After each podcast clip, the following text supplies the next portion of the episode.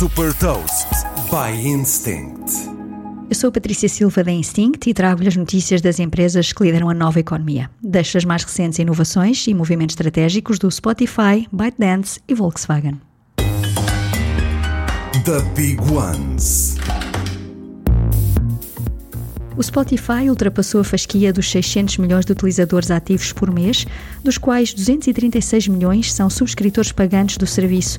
A empresa tem como meta atingir os mil milhões de utilizadores ativos em 2030. O Spotify anunciou também a renovação do acordo com o podcaster Joe Rogan, que prevê a partilha de receitas geradas na venda de anúncios.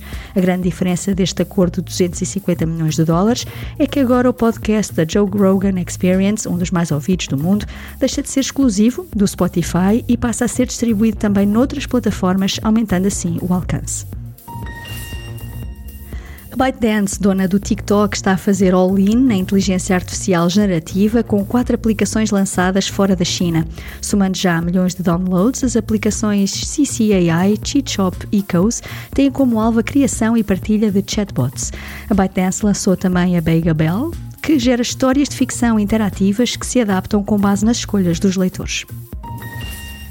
Seguindo a tendência de empresas como a Google ou a OpenAI, também a Volkswagen abriu o próprio laboratório de inteligência artificial.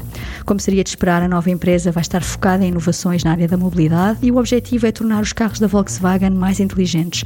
Através do AI Lab, o fabricante alemão pretende também colaborar com as gigantes tecnológicas. Saiba mais sobre inovação e nova economia em supertoast.pt.